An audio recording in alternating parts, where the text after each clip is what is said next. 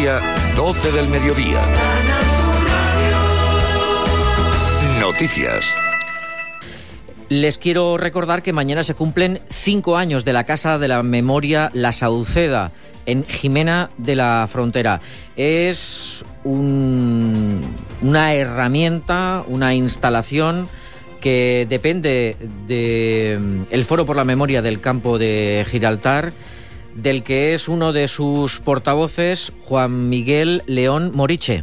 Pues mira, lo primero vamos a recordar a nuestro compañero José María Ayala, que era miembro del Foro por la Memoria y de la directiva. El COVID, las complicaciones de corazón se lo, se lo llevaron en, en enero de este año. Entonces lo primero que vamos a hacer, vamos a recordar a, allí a José María, estará su familia y le haremos un pequeño homenaje. Y después el contenido propio de lo que es el, el acto de, celebración del quinto aniversario, vamos a recordar a todas las víctimas del fascismo de, en Andalucía. Eh, en parte motivados porque en Sevilla, desde el año 2020, se están haciendo excavaciones en, el cementerio de, municipal, en la fosa de Picorreja. Allí ya se han localizado más de 650 víctimas, eh, personas fusiladas en el cementerio enterradas en fosas comunes.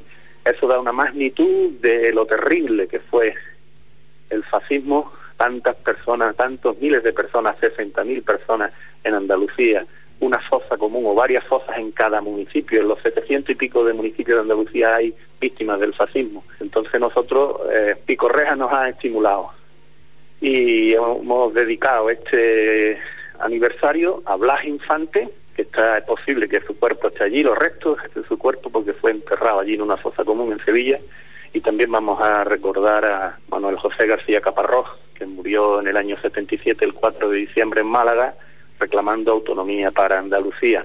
Son dos personas ligadas al andalucismo y son dos víctimas del fascismo que nos dan también una idea de la magnitud del fascismo en Andalucía y de que eh, el fascismo no empezó a matar en el año 36 y aún después de la muerte del dictador siguió siguió cometiendo crímenes. Sí, estarán Estanislao Naranjo Infante, que es nieto de Blas Infante, hijo de, de Alegría, que era la, la, menor de las hijas de Blas Infante, tenía cuatro, tres niñas y un niño. Estanislao es su nieto, es un abogado de, eh, que trabaja en Sevilla, que escribe, que da conferencias, es presidente del Centro Estudios Históricos de Andalucía y él pues nos, nos hablará un poco de lo que fue su abuelo, de qué le pasó, sobre todo de, de su obra, de sus ideas y de si sus ideas siguen vigentes y tienen actualidad en Andalucía o no.